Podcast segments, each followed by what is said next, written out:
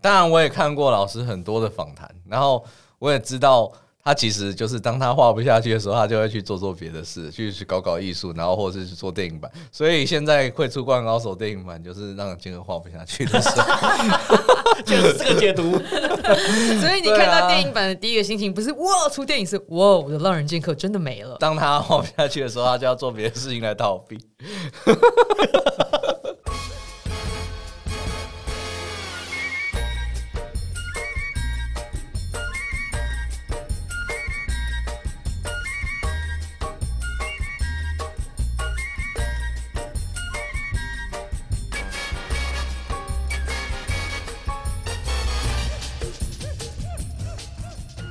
嗨，大家好，我是卡米蒂，嗨，我是 Cleo，我是雪比，欢迎来到卡米蒂电影俱乐部，耶！怎么有一个人会做那么多奇怪音效呢？今天我们卡米蒂电影俱乐部呢，就是来到现场录音室录音。我们今天要推荐的电影是暌违二十六年的《灌篮高手》The First Slam Dunk。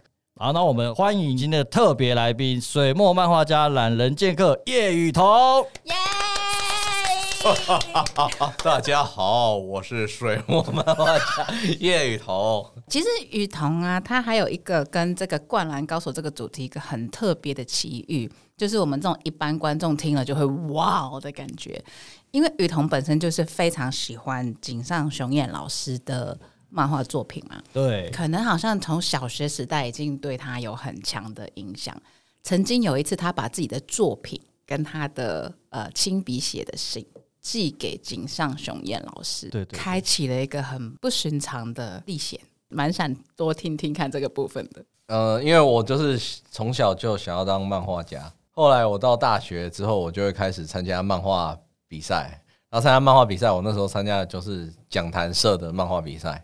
啊，讲坛社正好他画井上雄彦先生在画《浪人剑客》的时候，也是就是就在讲坛社连载，所以我那个时候顺便参加比赛，就顺便请学校的日本的同学帮我翻译写给井上雄彦的信，样子给他的。直接要跟自己最欣赏的艺术家去接触，那时候心情怎么样？可能很紧张吧。嗯，因为其实我是小学三年级就想要当漫画家啊，那个时候会想要当漫画家，也是因为看了《灌篮高手》第三十集。我自己本身想要当漫画家，是因为被他的对三王战的这个漫画的魅力所倾倒，所以我才想要当漫画家这样子。那其实从这一刻开始，我也许十二岁五六年级参加那种杂志办的那种小比赛的时候，我都会童言童语的写说，可不可以把我这张画寄到日本给他？完全梦想成真呢！对对对对，所以就是一直以来在年轻的时候，就是都是一直以井上雄彦为理想。那一部你寄给他的连载作品是《多情剑客》嘛？对对，《多情剑》。多情剑客是古龙的啊，多情剑客无情剑，对对，那是古对不起，对对对，是多情剑，对对对对。嗯，然后后来呢？后来呢？寄出去之后呢？我们小粉丝心情都很忐忑。寄出去之后多久他才回信？大家都很希望听到他有回信，对不对？对啊，当然了，就是他有回。但你确定他真的有回吗？不知道，所以今天就要问你。我如果说他没回，大家会不会觉得就是很失望，或是这个梗就不够好？这样不会，因为这个很符合我们一般人的机遇、社会的现实状况。其实对啊，如果没有回信的话，那我们只会觉得说是井上老师太忙而已啦。嗯，就是呃，假假设要讲说和井上老师的记忆，一个就是这件事，但其实他没有回信。哎呀。嗯，那另另外一个是因为井上学院老师后来就自己开公司，然后开公司的话，当然由他老婆去处理他公司的东西，然后呃，他公司就是有跟台湾做授权，授权出他的一些商品，是台湾另外一家当时一家叫林静的公司授权的，然后那个时候这位林静的创办人他就他就买我的画作，然后也有给他的老婆看这样，然后他老婆也说我画的很好。如果要讲是更进阶的梦想成真吧，对，而且那是，但我比较想听他本人讲。对，哎，你知道人人都把老婆当家里的这样供上来，他供上来说你很棒，嗯，就是神上之神的称赞。希希望，对啊，因为有时候是老婆讲啊，老婆推我，我才想看啊。啊，如果自己我自己的粉丝啊，一个一个去检阅啊，有点累。可是老婆推的时候就不一样，就要马上看。不然为了爱护生命，一定要买。原来是生命的考量，没有为了生命的考量，老婆说的话都要听。我只是当下也会想说，会不会是日本人的那种，就是就是比较谦虚啊什么那种，我也会害怕这个。可是对我来说，不管怎么样，那些都不重要，因为就是现在已经是职业漫画家了嘛。对，那已经是职业漫画家了，你的角度会不一样啊，就是你的认同不需要有你的大神给。也不需要任何人给啊，嗯，真的真的。然后就像是因为我之前我会当职业漫画家，中间一路参加比赛上来，就是得了很多比赛，然后才可以变成职业漫画家。那我就在想说，为什么我们的漫画作品却需要评审来给我们才是好作品这样子？所以我到后来我都是直接出啊，我就让消费者，消费者才是真正漫画的评价的人，这样子就是由由消费者决定。嗯，我觉得由市场决定，没错，讲出了很多创作者的心路历程吧。因为一开始的时候还啊，对自己定位的立足点还没有稳固，然后自然会觉得说，我用我自己的心跟我的灵魂投入进去作品，外间的看法是什么？可能我们很容易会对某一些呃，可能平常品味还是他的江湖地位比较高的人，会寄予一些啊。他的评价对我的影响会比较多，但是的确就像雨桐所讲的，每一位艺术家成长做到某个位阶的时候，这一切都已经不重要了，因为自己内心的艺术之路已经找到自己的定位了。那隔了二十几年，他这次上了院线。就以前是卡通，然后你最喜欢的漫画现在变成电影。你从一个小学生看漫画想变成漫画家的人，变成真的是漫画家了。嗯，然后对自己的认可已经是自己给的嘛，只是重新再看小时候最喜欢的那部漫画，已经变成电影，已经不能动画三 D 的。你的感觉是什么？有没有很震撼？嗯，因为我是就是他的忠实粉丝，从《灌篮高手》，然后还有他画别部作品，因为我也很喜欢《Real》跟《浪人剑客》。那所以对我来说，我其实当下看到电影版，其实也没有太多的经验。我我只是想说，你赶快去画《让人剑客》好不好？让你那个休刊多久？对，原来是这个心态。对，那当然我也看过老师很多的访谈，然后我也知道。他其实就是当他画不下去的时候，他就会去做做别的事，去去搞搞艺术，然后或者是去做电影版。所以现在会出《灌篮高手》电影版，就是让金额画不下去的时候，就是这个解读。所以你看到电影版的第一个心情不是哇出电影，是哇我的《浪人剑客》真的没了。好吧，就是好吧，我当然还是会看啦。但你《浪人剑客》什么时候要出啊？对啊，因为因为我知道，就是当他 画不下去的时候，他就要做别的事情来逃避。对啊，所以等于说，对锦上老师来讲，做电影版是一个休闲，也不是休闲，就是说换心情。因为因为其实我有，因为我说他所有书我都有看，然后他有另外一本书叫做《空白》，就是让人剑客之前曾经休刊了两三年，然后这两三年他搞了非常多的展览。对，然后他就在他特别用一本书解释说他为什么为为什么这两三年让人剑客休刊。那我就空白，我是想说，这个就是一个日本人的这种，就是日本人就说你要骄傲，要谦虚，然后就是特别要写一本书。来讲说，哎，我世上都有多事哦，对不对？那种感觉这样子，因为我是从小看他，对啊，从小看他到大这样子，然后我就也知道，就是当他创作遇到瓶颈的时候，他就会去做别的事转换，比如说去黑板画那个啊，《灌篮高手》十日后嘛，对啊。那些都是转换的过程，对对对对。可是粉丝就会觉得很兴奋，说：“哦，你你又做新的尝试。”粉丝都很期待，说：“是不是新的剧场版又出来了？”然后就又过了三年、四年，The First Slam Dunk 才出来，就过了那么久。所以你说他是转换心情，我觉得非常可以理解。还有一个是他就是一个很喜欢挑战的人，所以这是他第一次挑战做电影导演。对对对对对对啊！因为以前从漫画界跨足艺术界，然后。现在又做电影，这些都是他一直在试着没做过的事情嗯，其实他不出这个电影或不靠任何的其他的东西，他其实这一生就是也圆满了，就是他不需要再去做这些事情了。所以这些都是为了粉丝做，还有为了快乐做的。啊，对他有讲啊，就是为了粉丝，然后为了很多人的期望，以及他当年连载的时候，就他自己觉得 OK，可以把《灌篮高手》结束的这个心态下把它结束。但是对粉丝而言，我还想看更多。可是。遗憾了，就这样了。大家是不是用了这个心情去做这个剧场版？呃，就是如果以漫画家来讲，呃，其实我们画画其实已经变成是一种，就是跟吃饭喝水一样的事情。是是，他他对，假设你是职业漫画家或职业艺术家，他其实已经是工作的一部分。对，那工作的一部分，当当你有职业倦怠的时候，或是说你不知道画出什么时候，你只有透过别人，就是你的粉丝的这些信啊，或是他们的他们给你的感觉，你才可以觉得，就是画出好作品，哎，可以对他们的人生竟然有，就是有影响到他们的人生这样。因为像是也有粉丝说，就是他的儿子都会拿着我的漫画，然后旁边就放《山海经》。然后就去比对里面的妖怪，哇！然后还有人说他当兵的时候都在划手机，都在看我的漫画。就是漫画，它就是可以让别人成为他人生的一部分。那你看这些，你就会觉得，即使你当下你画不出来，或者是你有一些职业倦怠，你也就你也会继续拼下去，就是因为别人的人生做一些什么这样子。现在就是你最光荣的时刻了。对对对对，樱木花道的那个时候。对对对对对对对，好感人哦！突然听到你的读者给你的回馈。对。那我们来聊聊，就是你对于这次《灌篮高手》的那个三 D 画风，就是当初在看预告的时候，就是我也是跟大家一样，就是觉得吸引力还不确定这样子。对，我记得哦，第一版预告刚出来的时候，我直接就干掉。我直接就说这个我不行哎，因为那时候不管什么影片上传到 YouTube，一定会减低它的画质，你看不到更细的东西，然后你就觉得这个画风怎么变那么简略？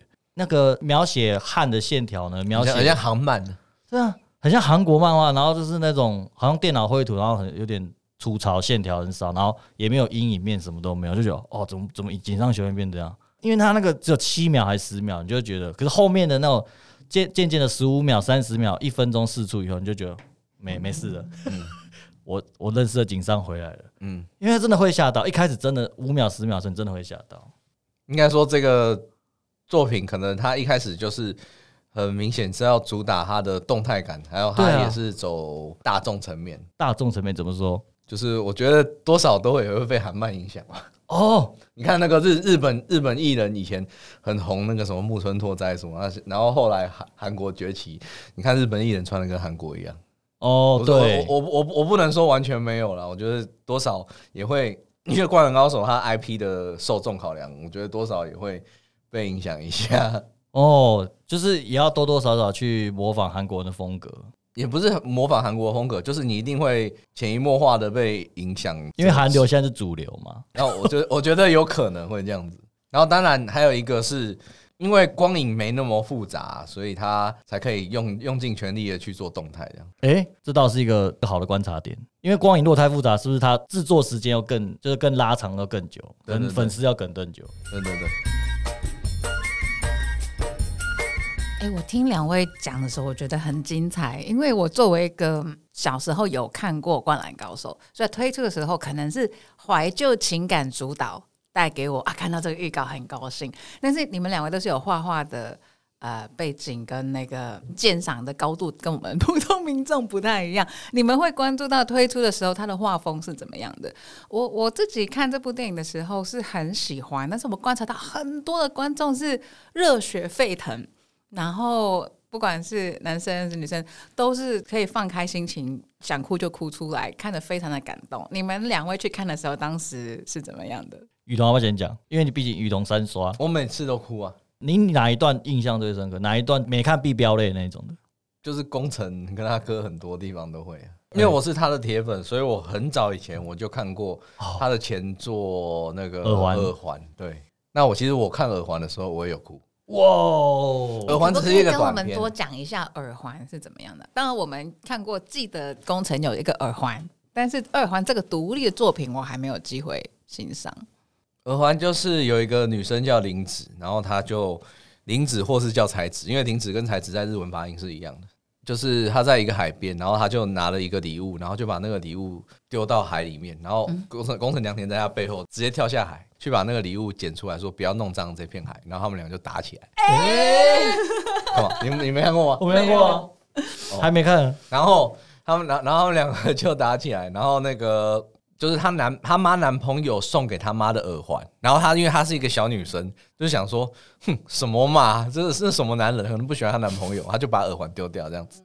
后来她就工程良田，因为跟她打架就有流一些血，然后就带她到那个秘密基地，然后就。就是可能包扎啊什么那些，他说哇这边怎么会有秘密基地？然后就是那个洞穴嘛，电影里面的那个洞穴。哦，对对对。然后他就跟那个女生说：“那你不要耳环，那我就要戴了。”然后后来，然后他就当下他就直接刺他耳朵，然后就自己，对对对，就在暴血这样。对对对，他就是用看得到用那个针去用那个蜡烛啊，嗯，烧蜡烛消毒这样。对对对，好粗野，好暴力啊。对，然后他就说，因为 Michael Michael Jordan 有戴，所以他也要戴，这样子。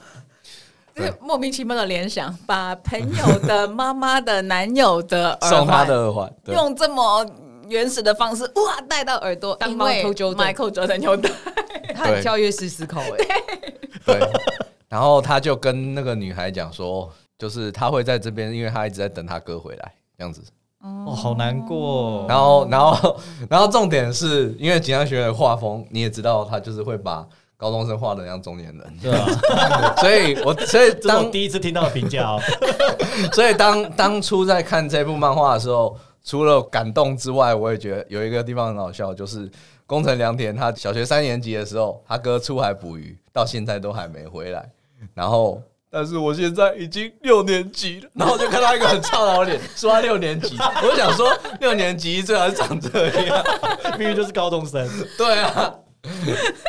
然后后来那个女生就就走了嘛，然后她呃他妈妈就来这个洞穴，然后就看到说，哎，你们怎么在这边逗留什么？然后后来他们的父母就把这个洞穴给掩埋了。哦，啊，这个这个东西就是等于说这是平行时空，也就是说他没有完全采用他以前画的这个短片。对，因为他在电影版他回去的时候是翻到那个手腕嘛，户外应该说洞穴还在，对，洞穴还在，而且没封嘛。对，而且是在洞穴看到那个篮球杂志的吧？看到三王公约数连霸，他想起哥哥的梦想是看着那个篮球杂志。对，然后工程就问他哥哥说：“你想进三王吗？”哥哥就说：“没有，我要打败三王。”哦，对对对对对，记得好清楚。嗯，然后再翻一翻，就翻到那个红色护腕嘛，在那一堆杂物里面翻一翻，翻到一个红色，有有有，然后就戴上。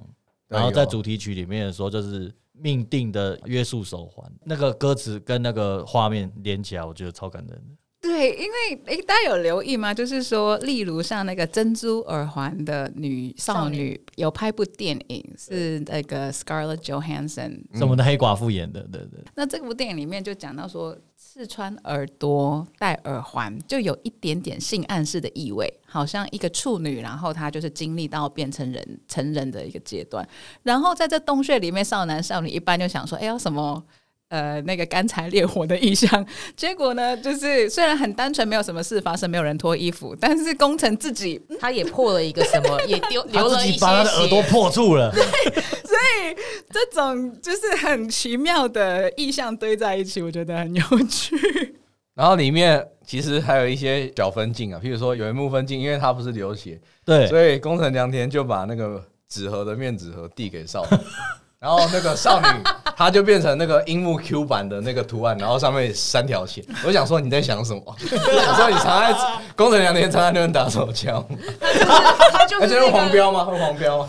没有黄标，我们不是 YouTube。然后妈妈又出现，真的好怪哦。对，他就是以前村落那个处女之夜会把床单拿出来晾，反过来他把自己的卫生纸，你看都流血了。真的不知道景山老师脑中的创作历程是怎么样的。然后还有一个是因为井上雄彦他就是弟弟，然后他有哥哥，所以我也在想说，哦我那个时候当初在看这短片的时候，我就写觉得他有点在为他自己写，所以现在出这个电影又是这个主题，所以我觉得也有可能是在为他哥哥。井上雄彦自己也是爸妈离异嘛，跟着妈妈，嗯，单亲家庭，对对对。所以他其实背景真的跟宫城良田是有某部分的相似的，对他的投射啦，最早的耳环就已经有点痕迹在里面了。我当初看这会哭，也是因为我也是爸妈离异，然后我也是有有弟弟这样。嗯，对对对对。那那个心情真的会整个咻被抓。那你有没有被弟弟说不要回来了？没有了。就你哪天只是出海跟他拜拜，然后然后你就。哎，你有没有？你有没有敲过你弟的头说：“妈的，我才是队长，你是副队长，好吗？”聪明。就是那一幕，那一幕，大大家都想说，你你怎么可以讲这句话？应该会一语成谶吧？果然就一语成谶，中泰就没回来，那真的好难过。嗯，对，真的不要乱讲话。哇，听你们讲，我才知道金常老师有这样子的个人经验，所以他在大家最万众期待的最后的电影版，终于出现他满意的动画技术，然后讲述他最重视的故事，他就选了这个故事。对，主要他会选这个故事，好像他在那个幕后制作书有讲说，就是他想讲克服痛苦、迈出步伐这个主题。嗯，因为他说他觉得工程这个人，呃，跟我们一般人非常相像，他也不是湘北队里面最高，然后也不是那个体能说是最好的，然后也不是说爆发力最好的，但是他是最努力的。嗯，最努力的去克服他人生的这种痛苦跟难关，然后一步步成长到可以。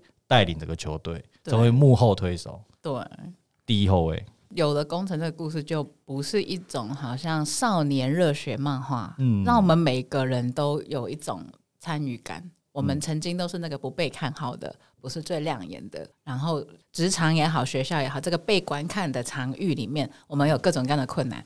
但是我们不会讲我们家里有什么样的事情，对对对。然后他就从两个角度让我们看到这场胜利对他而言的意义，不是哦高中生耶赢了打败别人这么简单，是他这个克服痛苦走上他自己人生之路，不再因为可能内疚还是身份的迷惘而有点身不由己，他的自主性就回来了。对。这个真的是等了那么久的那个粉丝们很意外的一件事，他没有，大家没有想到会是这样子去做这个剧场版。嗯。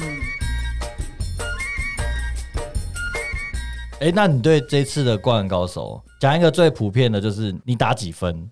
嗯，这次《灌篮高手》剧场版，如果满分是十分，我可能打七分这样。哎呀，居然才七分！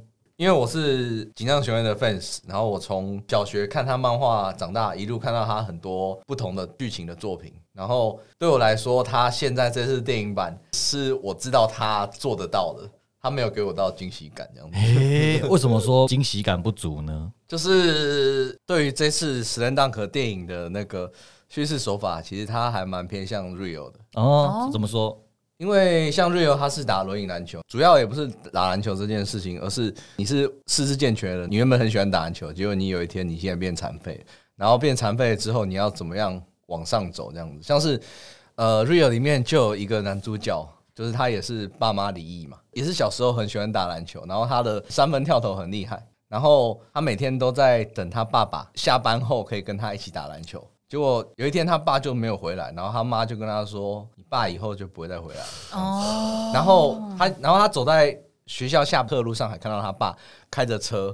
然后看到他，然后说：“哎，爸！”结果后来他爸就就好像装作没看到，就直接开车走。一个小孩也太心理创伤了。然后，所以他后来就是一直都在等着他爸跟他打篮球嘛。对，就一直等不到嘛。对对对。然后等到他长大了之后，他长大之后，他就是一样篮球校队。然后他就他其实原本是这个故事里面的反派，他常欺负人，很坏这样。之后他就是在一次不小心，他就是被那个货车撞到，他半身不遂。哦，是。半身不遂之后。他的爸妈理应都是有来看他这样子，然后他爸来看他，后来他爸还把他接到乡下去住，因为他才知道他爸那么多年没见，原本是在公司上班，后来变到乡下当陶艺家、艺术家哦。然后那个他那时候讲了非常感动的话，就类似工程良田爆哭的时候，他就讲说：“我一直都在练那个后仰跳投，而且他已经可以成功了这样。可是我现在已经没有什么可以给你看了。”嗯，就是我已经不能做这件事情了，我没有脚了。对对对对对，然后就是那一段描写超好的，很感动。然后就是每次看都会哭。啊，这个就类似工程良田这一次的叙事手法，就这样子的编剧手法，我觉得在瑞友这部我已经知道锦江学员可以做到这样子的高度，我光是用讲的就可以想哭。所以在《灌篮高手》的电影版，就是它的高度。在编剧方面，就是就是我可以想象得到，所以惊喜感就是不够强，反而收敛一点了，没有那么相较起来，它的神度没有那么神。对，然后在画力上面，就是我又看过《浪人剑客》，是如果他这个人是我心目中的神的话，这部这部作品我觉得他很好看，可是他还不到神作的程度，这样。哇！但是他以一个第一次当导演，他是导了一部很好看的电影，这样子。嗯，我这个真的是真粉，真粉才有办法对自己心目中最大的偶像做这样子的批评。这也不是批评啊，评价评价，就是期待。我对他的期待值不一样。哦，一般的期待就是十分，你可能是二十分。因为我是因为他而喜欢画漫画，他当年以前画漫画的每次的成长都会令我感到有惊喜感或惊奇，而进而想要继续画下去。所以今天他做了一个很好看的电影，但我没有因为想要当动画导演这样子。对，如果说今天我看这部电影，我觉得我以后一定要当动画导演，那他可能就成功了。我说就我的个人观感。对，然后里面也有讲到他爸。就是他爸后来去当陶艺家，里面很多台词非常吸引人的，比如说他他妈跟他离婚，然后他说：“哼，你就是越活越回去了。”然后那个他儿子因为尖酸刻薄，然后他儿子也是遗传他妈，就是很机车这样，他就跟他爸就说：“你现在的薪水怎么样啊？什么？”然后他爸就说什么：“哦，就是比以前上班不到一半。”然后后来他他儿子就跟他讲说：“哎，也是越活越回去。”然后他就说：“成功的人到底是谁？”这样子就是反思你今天如果一个创业失败，可是你是违反社会集体价值的成功去做这件事情的时候，嗯，那别人是怎么看？那他儿子是高中生，当然是这样，他会这样。讲，然后还有他对他爸的恨，就想说我已经没有办法，什么都没办法给你看了，然后你现在才回来，有个屁用！对对对，Oh my god，井上好会描绘遗憾这两个字，而且对于失去父亲形象的对一个少年的内心的失落，没有了一个可以模仿的人。然后也很想要让这个像 父亲形象的人感到为自己骄傲，而又失去这个机会，然后种种的这种心酸呐、失落啊，真的是淋漓尽致。真的，而且我发现雨桐超会讲故事，很超厉害的，超会讲故事。我觉得他在讲故事，好像就在做漫画的分镜，所以我就会随着他 一格一格一格的。这是那个每一天在训练的技能，已经变成你内化的常才了。那赶快 一人一套猫剑客啊，就是都在练习写写文案，而且那个后故事的画面好清晰哦，真的很棒。如果你的读者写信给你，你会回他吗？雨桐老师好像也比较少回。哎，那我好奇，会因为读者的喜好而改变你在剧情里对于某个？角色的设定嘛，例如某个角色，你本来打算给他死好了，结果他就像 Loki 洛基一样，超级受到大家的喜爱，他激发了大家某一种能够同理的部分。你会因为读者的喜好而改变这一个角色的走向吗？因为你刚刚有讲到，对于一个漫画家来讲，这个漫画如何摄入他的生命，那读者的喜好会影响你的创作吗？我觉得在比较菜的时候会比较担心这一点哦，就是会可能会被读者影响。可是现在就完全完全不会，就是先撇开自己想不想要跟别人讲的一样好了。就是创作者或是好的创作，它其实都是要颠覆别人的想象这样子，所以意料之外，对，都是意料之外。即使我们都知道，好，就是其实很多漫画或是电影都已经知道结局了。可是其实过程的细节才是重点，就像是我知道，嗯，湘北就是会赢，他暂停的那个那一秒，你还是到底要不要进球？对啊，对啊，对啊。对，我们艺术家在编剧的时候，就一定要想读者想得到以外的，然后可是又精彩的，就是要想这个，就是要精彩，可是一定是要大家想不到的。哇，绞尽脑汁。这真的很难，又要精彩，然后又稍微又在他猜想得到但又猜想不到的那个地方。那当然，因为可能我是喜欢紧张雄彦，那他是比较偏向艺术家，对，所以我才会就是在编剧方式还是什么都会比较个人一点。嗯，那那个其实也是有人会像你讲的一样，他们是比较商业导向的，那可能就是会更加的去在意这个大家的心声这样子。嗯。我一直很好奇啊，就是说小时候是看漫画最开始的嘛，然后呢，它有电视版。那因为我自己没有画画的技能，所以我看不出来电视版的。画工是好还是不好？我可能最印象深刻就是有主题曲，然后就是每次看完就有很热血的感觉。据我了解，就是说当时的电视动画版是一直到快要跟三环工业对战，对对对，然后最后的一部分就最精彩的结局，就是一直都没有在电视的动画上面就是呈现出来。是，然后就是据说就是制作公司就是一直去跟景昌老师说，哎，要不要就是拍电影啊？我们有这新的记住什么？就一直去跟老师做说服。老师就看完之后觉得说，嗯，还没有到我心目中想想要呈现的画面。现在的动画技术还没有到，还没有到。然后时代的推进嘛，终于出现了他觉得让他满意的技术。这个部分我更想要了解多一点。没有，就是美学，就是就是不美。对，因为三王战画太好了，你就是这个画工，我没有办法想象电视是这个，就是没有办法比较。那可是你刚刚讲的那个问题，其实我觉得有点复杂，因为我们都是成年人了，知道很多事情牵扯到合约哦。然后还有一个是说。你有没有想过？这是我自己在猜，我自己想，为什么喜欢阴谋论？为为为什么那个灌篮高手？为什么后来他的周边什么几乎都不是集英社出的，而是景亚轩自己开的公司出的？哎，那你去你去这样子推想，就是说有可能合约瞧不拢啊，那个电视也有可能合约瞧不拢，就是就中间有人要捞利嘛，然后你就不想给，因为这是我东西啊。就身为现在漫画家，我们每次都是不管每个 case 都要看合约的时候，你就会知道。很复杂啊！你这个也不可能拿出来讲。就是《灌高手》为什么中间卡掉这件事情，就是它其实有有很多种因素。嗯，对。哦，所以粉丝可能想的是，以为是对于创作理想的波折，可能从创作角度，可能就是说，嗯，可能是商业的安排的不同的理由。因为今天你如果是锦上雄彦，有多少人想要跟你合作？有多少人想要捞一杯羹？多少人想要在从你这边赚钱？可是。当那个合约细节你觉得别人在凹你，或是谈不拢的时候，或是你不开心的时候，就终止啊，就终止了。对啊，所以就是其实这件事很复杂，就是以成年人的角度来看，它实际上就很复杂。但当然，我们刚刚讲的那个就是它是一个好听的故事，这样子。哇，好黑暗，好喜欢啊！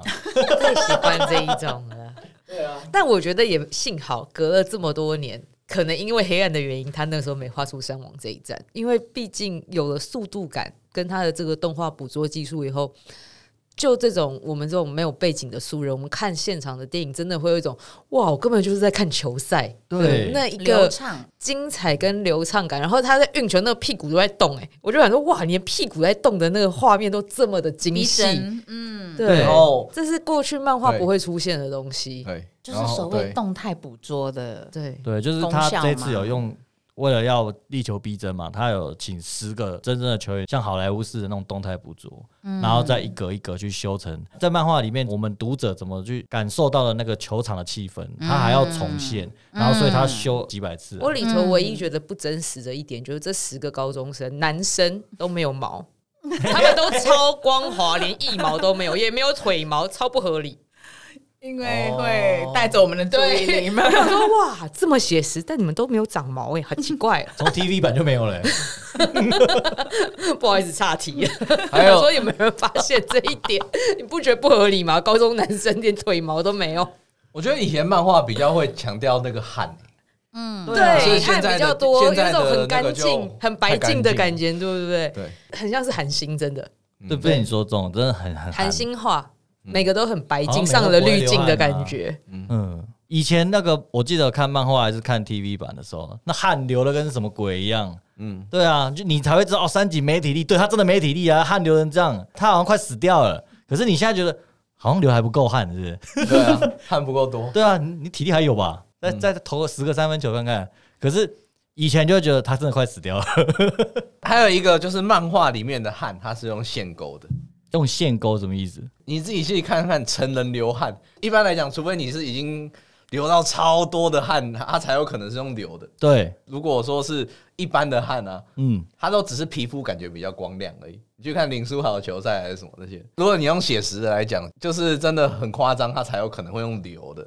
对，就是爆炸类的时候，它才叫滴滴滴滴才会滴。所以线勾是那个一滴很大滴很大滴，叫做线勾。像小丸子流汗有没有？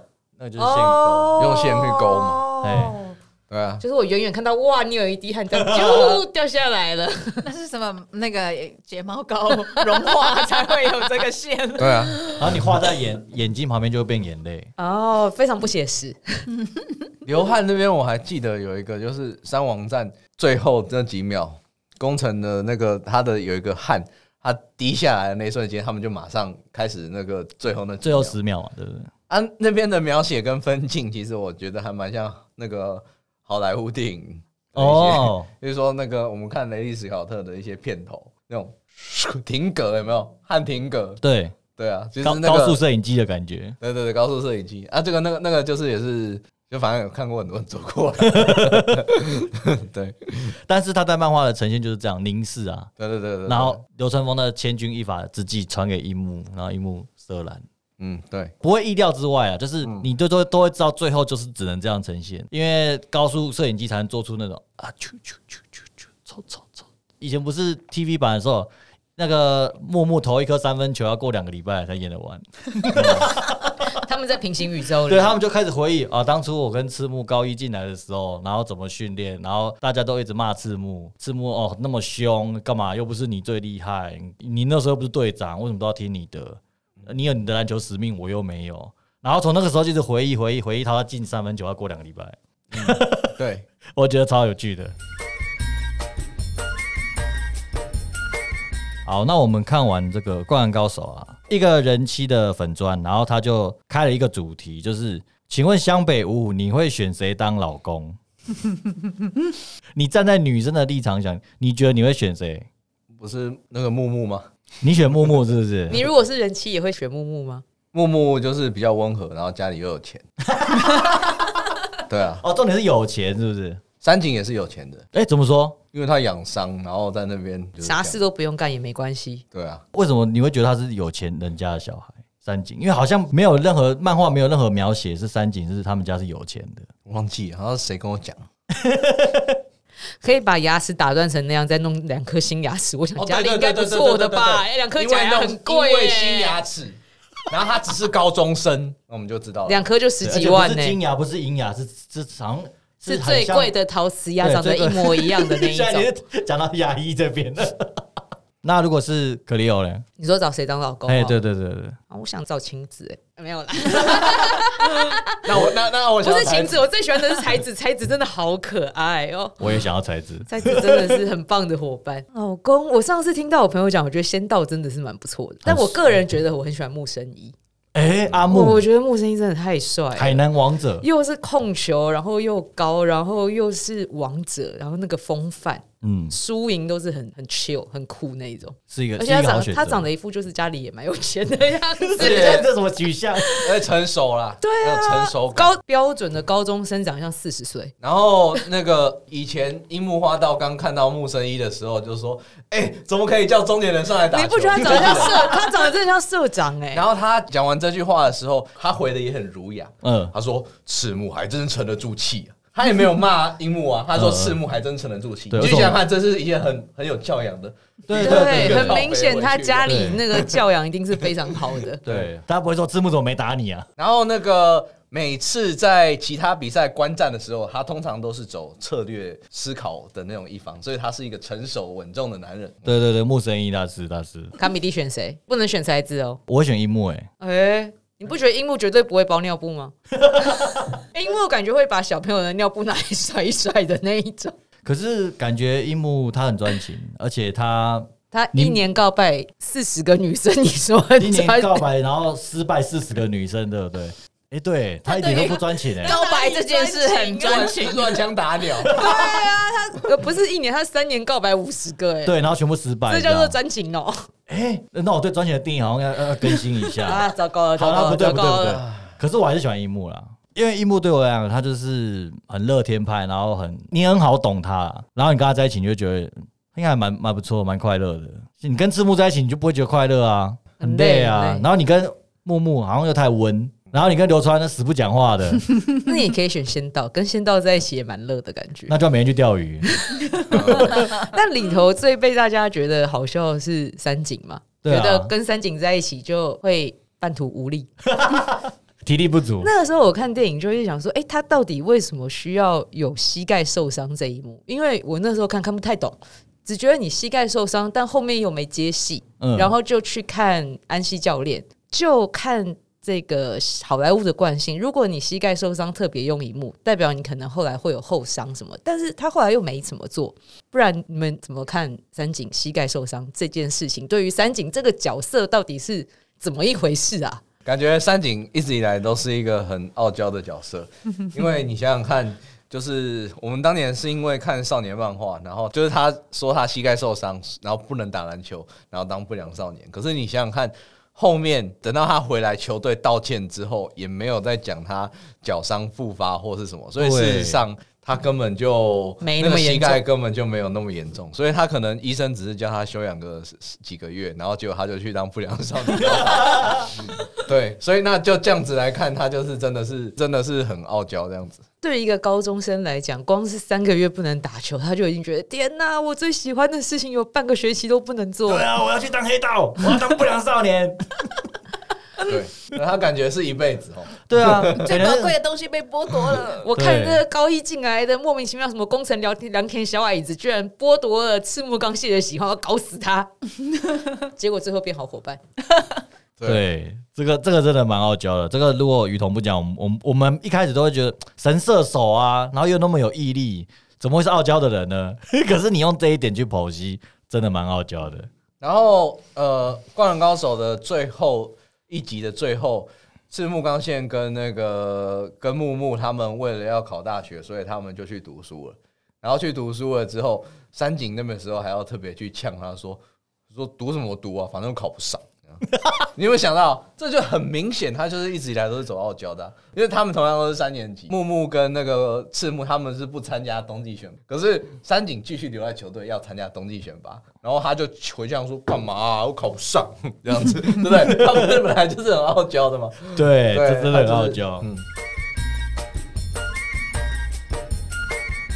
所以对你而言，这次就是以画风来讲，不是神作，是不是？他的在漫画里面的手绘感，然后转到了三 D 化的电影版，这个中间的还原度跟损失，你觉得大概差了多少？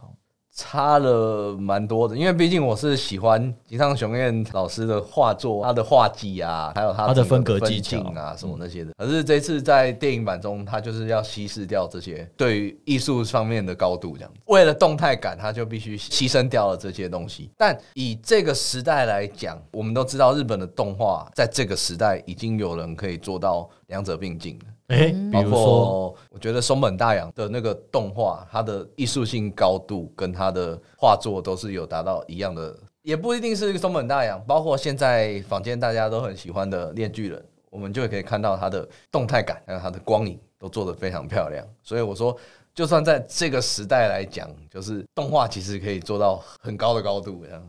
以在以前那个时代，动画没办法做到像漫画般的艺术呈现。嗯，但是现在这个时代不一样，有些是动画好过漫画很多，所以就是现在变成动画，它已经变成是一种就是艺术高度的呈现所以我说《s l a n Dunk》它比较没有这个东西。这样。其实听雨桐讲，我觉得很有趣，因为雨桐明显就是说，对于老师的整个的创作能力的可能性有很强的了解，才会讲出这么精辟的分析嘛。我就联想到，就是最近今年就是世界杯里面就出现了一个呃万众瞩目的球王叫梅西嘛。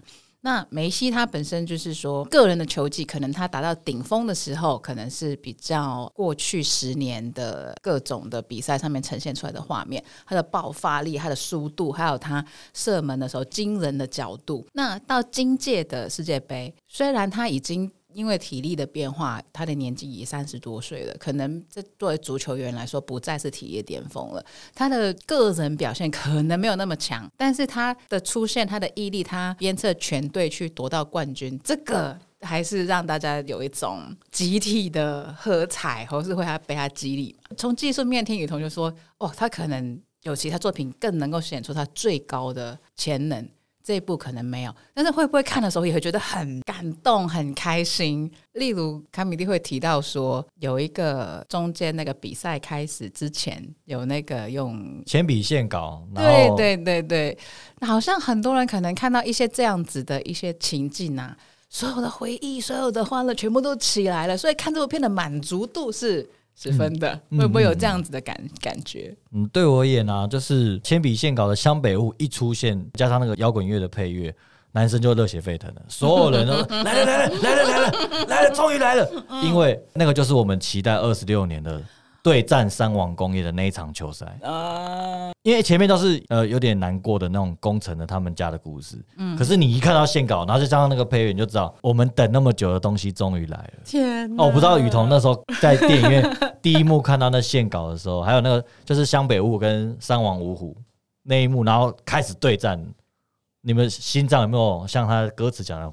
砰哧砰哧的跳，因为那一部分的话，它就是有画出像锦上雄彦他的手绘的这个味道啊，所以看的时候当然也是就觉得很爽很开心这样。我虽然我刚刚说打七分，我已经三刷，然后每次去看我还是都痛哭流涕嘛，哇，对不对？哇，对。可是他对你的语言说什么，你看你的行动，我就知道你 你也是一个傲娇鬼啊，口嫌体正直。对对，我只是说。因为我是一个很感性的人，然后可是就是他的他之前的漫画作品已经有让我有过这样的体验，是，所以现在这个体验没有让我有惊喜，因为我原本就知道他做得到。嗯，对，这这也是我们艺术家一直在试着挑战自己的，就是你知道你做得到的事情，嗯，那你下一部作品你要怎么样超越？哦，但我觉得他这一次的超越是第一次做电影导演，然后第一次带那么多人，然后第一次用三 D。去执行，嗯，这个就是他这一次的挑战，这样子。对，这个对一般独立创作漫画家也是真的很不容易的一件事情。对。现在就是说政治正确旋律，就是男女都平等。如果说啊，男生怎么样，女生怎么样，好像不是很正确。但是我们从客观的来观察的话，的确就是大部分的观众里面，男生看完之后的那个 快乐度，然后嗯，少年回忆起来，热血度起来是很高的。会不会从男生角度多讲一些，为什么里面的设定啊，主角的际遇啊等等这些，会让你们觉得？没有别的作品会匹配到这个对你们情感的冲击。我觉得我我我觉得我现在已经会用漫画家或艺术家的角度，所以我蛮想要用我单纯是消费者，我单纯是一个观众观众，或者是说我今天单纯是一个读者的角度。如果我今天我不管他的画技，我就单纯是觉得很开心。那个时候他们是怎么样想？我自己的话就是从那个铅笔线稿，然后到变成三 D 画，就是从铅笔线稿，然后他们走向球场嘛，两队走向球场，然后到中线，然后开一跳起来抢球那一瞬间开始，我就爆炸了。我就爆炸了，为什么呢？因为他开始说什么？怎么会是这样呈现？跟以前的动画版、TV 版全部都不一样。他就是像在打 NBA Two K 一样，你就是像在操控他们五个，然后开始打篮球，然后速度感是以前前所未有看不到的那种速度。五个人一起在球场，然后用眼神传球，然后或者是默契，比如说一开始工程两点就就空中接力嘛，然后给一木，然后一木灌篮。以前是会用分隔的方式呈现。可是他这个阿雷乌灌篮连眼神都没有，然后就像我们平常在看 NBA 那种很不可思议的角度，然后一幕就灌篮了，然后再做个鬼脸，嗯，很 life 哎，嗯，跟以前的这漫画，那你怎么有办法这么临场感的呈现呢？整个都热血。可是有一个就是我想讲的是，他虽然球场上的表现都这么热血，可是他会突然变到工程的心境，然后我就有点心情有点复杂。对，就是这个转换会有点会有点不适应啊，就是一下很嗨，一下很低，一下很嗨，一下很低，好像油门吹一吹，然后又刹车，吹一吹又刹车的感觉。对。虽然我知道这个事情上，他真的想做的是工程这一方面的故事呈现，可是我作为等了二十六年，他这个三王工业的这个动画化，我真的很想完整的看完那个球赛，而不要被工程的心境打断。这个是有点自己私心想讲的。那雨桐怎么看？嗯，我好像比较倾向看整体感，整体感。嗯，了解。因为因为那段当然很帅啊，还有一个就是就是那那一段用的那个。的那个歌啊，也是也很好，这样。啊，那首新新的主题曲，对对对对对，我想要跟各位听众说，就是虽然《直到世界的尽头》是非常好听的一个片尾曲，但是我不知道是叫第六感还是第什么感，因为中间是日文，第什么感的那个新主题曲，大家真的这是为东城良田量身定做一个主题曲，第零感，其实大家可以去多听几遍，他的歌词就是跟这次的剧场版是密不可分的，我真的觉得写的非常好。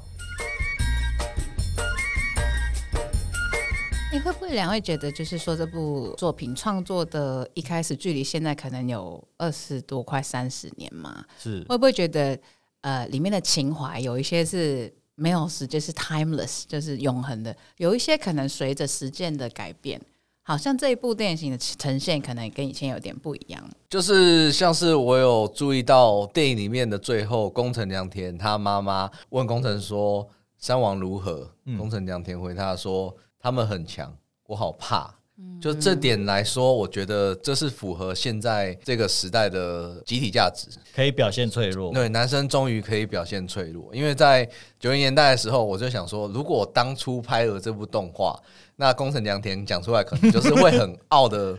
回话这样好像很帅很傲，没什么，很对，简单三王烂 之类的。对，然后现在这样子的风气下，我们终于可以表现出男生的脆弱这样子。对哦，甚至是里头绝对的王者那个泽北，对不对？对，叫泽北嘛，对不对？泽北也从里头本来也是强调他是一个永远不败的王者，对，整个日本最强的就是他了。但是这次甚至给他一个篇幅是。他想了解在胜利之外，他当时在那人去神社求神的时候，这是一个超越高中生的价值观、宗教意涵的东西。他可能没有想到。他求到的会是一个失败，嗯，但是最后给他一个画面是泽北在哭，我记对。其实你刚刚讲的这个也是我预料得到景阳学院做得到，因为 果然是同行，我们这些因为因为你看过《让人剑客》啊，对，《让人剑客》有这一幕，就是不败的宝藏院英顺，然后他也是在求败，结果最后被武藏打败了，所以这是完全在讲同一件事情，所以我才会讲说，就是看他的历程，我觉得他做得到的。编剧哦，就没有让我有惊喜感。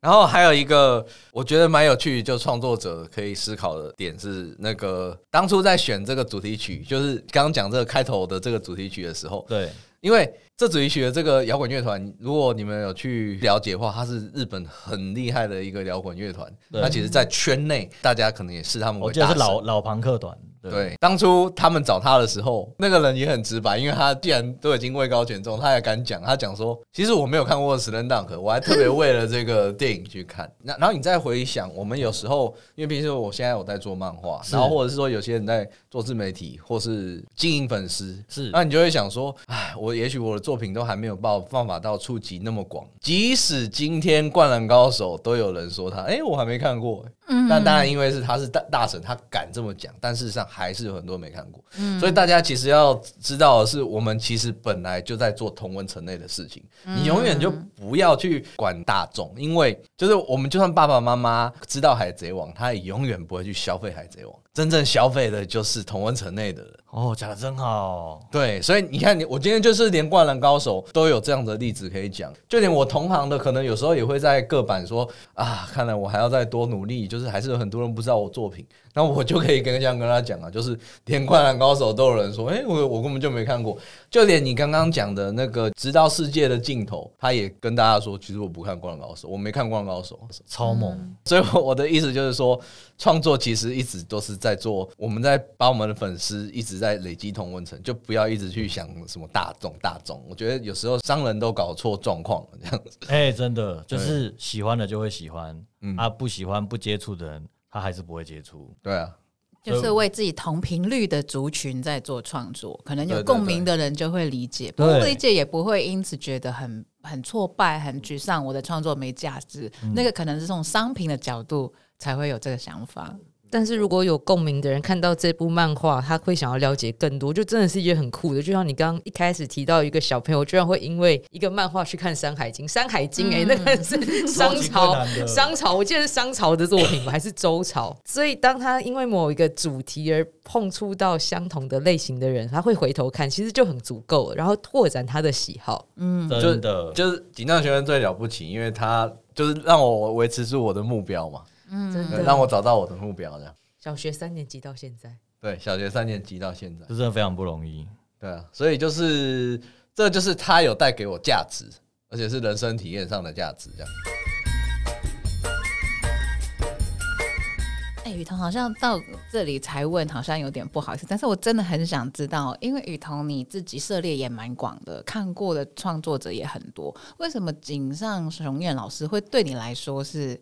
有这个等级的影响。影响力，就是最影响你的，为什么会是一定有一些触碰到你内心一个很特别的部分，我都蛮想要听的。嗯，是，就是一开始在小学三年级的时候，是因为他的画很漂亮、很好看，然后他的人物很鲜明，就是樱木还是什么很鲜明。可是到后面，你就是被他的剧情感动，你会看到他的漫画，看到掉泪这样子。对啊，那所以这个东西就是共鸣啊，这就是漫画家在做的事情，达到喜怒哀乐。像是有人看我的手机漫画，那个时候也也有读者留言说，看到我的漫画，看到在捷运上掉眼泪啊！你何德何能，能让人马上在几分钟看漫画阶段，然后他就溃体这样子？我觉得这件事情就是共鸣，让我想要继续喜欢他。然后还有包括他的作品里面讲的很多台词，就是当我遇到就是遇到一些生活上的事情，那台词都会浮现在我脑海。嗯，譬如说他 real 里面有一句台词很好，他是写说。就是不要跟这世界尝试低头吧。啊，这个世界的尝试就是别人要告诉你，你几岁就要结婚，嗯，几岁就要干嘛，然后几岁是一个成功的人。对，这个就是世界给你的尝试。然后还有像是我刚刚说轮椅篮球，那残废能做什么事情？这就是世界价值给你的尝试。我们一直在挑战，就是别人的不一样的东西，别人做不到的东西。那这件事情也回到。这次灌篮高手最后为什么工藤良田可以去美国打球？其实如果大家有去注意 NBA 的话，其实，在 NBA 有另外一个人，我已经忘记他名字，他比工藤良田还矮，可是他只在 NBA 里面上场过十三分钟吧？对，但是能够进入 NBA，而且是 NBA 哦。对那个工程良田还没有进 NBA，刚刚那个人有进 NBA，但他更矮的身高加入更高的殿堂。对，然后日本也有很多人梦想去 NBA。你想想看，你小时候或是高中的时候，跟别人说你要当 NBA，嗯，别人一定会笑。对啊，别人一定会讲你在笑。但是真的有人做到啊？那这样子的话，为什么工程良田一百六十八不可以？嗯，现实生活中都有人做到啊，动漫就不能做这件事情。然后这是第一个，然后第二个是说，呃，这次的电影《灌篮高手》卖的很好，所以吉藏雄彦做了一个《灌篮高手》奖学金，让日本想要。去美国打球的年轻人是用《灌篮高手》的版税来付他们去日本打，他们去美国打球的这个钱，这样子。哦，所以叫 Slam Dunk 奖学金，哦，是这个意思。然后，所以这件事情就就也回到为什么最后工程要去美国，因为他要推广他的奖学金啊。哦，他推广整个让整个社会的整个社会知道，就是我们日本其实也是可以很厉害的。本身这件事情就完全连得起来。哇，这真的是要够热爱篮球的漫画家才有办法做这件事。对。而且不只是推广日本的这个国家的文化可能性，我觉得我我感觉到就是从雨桐那个叙述里面，就是不要让别人告诉你不可以，然后你心目中有什么愿景，我鼓励你去把它实现出来。我觉得景尚老师好像从他的创作到他的安排，到他如何把他的利益怎么分配，都在自己实现他自己之后，帮助其他人去实现。我觉得这份的心意在非常的高尚，怪不得你那么爱他。就是挑战嘛，访谈里面也有讲说，就是他很愿意一直挑战自己的人都很厉害，这样。嗯，对啊。那我们最后雨桐，你有没有要宣传的东西？呃，我是水墨漫画家叶雨桐，耶。然后我今年我出的新系列《云豹神子》，它总共还会再出五本书。哦，然后在四月的时候会出第二期。哇，哎，那《云豹神子》这部漫画，它主要就是画那个在日治时代跟清朝时代的这个台湾的那个云豹神的故事，然后里面也包含了台湾族跟卢凯族。我为了这部作品，特别去屏东找那些祈祷聊天，然后收集故事，然后也特别去大猎记，就跟他们一起打猎这样子。哇，所以就是可以多关注一下我的粉丝团懒人剑客，然后可以看接下来的故事，因为我之前。猫剑客系列其实已经累积了八本书，那我现在画新的云豹神子，它现在才出第一集，它现在就是一只云豹小宝宝。因为其实萌哦，云豹小宝宝。对，因为其实所有漫画作品都是要养的，然后可能它第二集，然后这样累积、累积、累积，就跟之前猫剑客一样，它会继续、继续越长越大这样子。就像是我们在看《鬼灭之刃》，它红之前，其实它在日本已经出了十几集了，这样。嗯，所以它知道养了多久，它才爆红。所以大家都大家要知道，就是我们漫画家其实花很多时间在慢慢的累积啊，然后慢慢一直在想办法，这样对对对对对。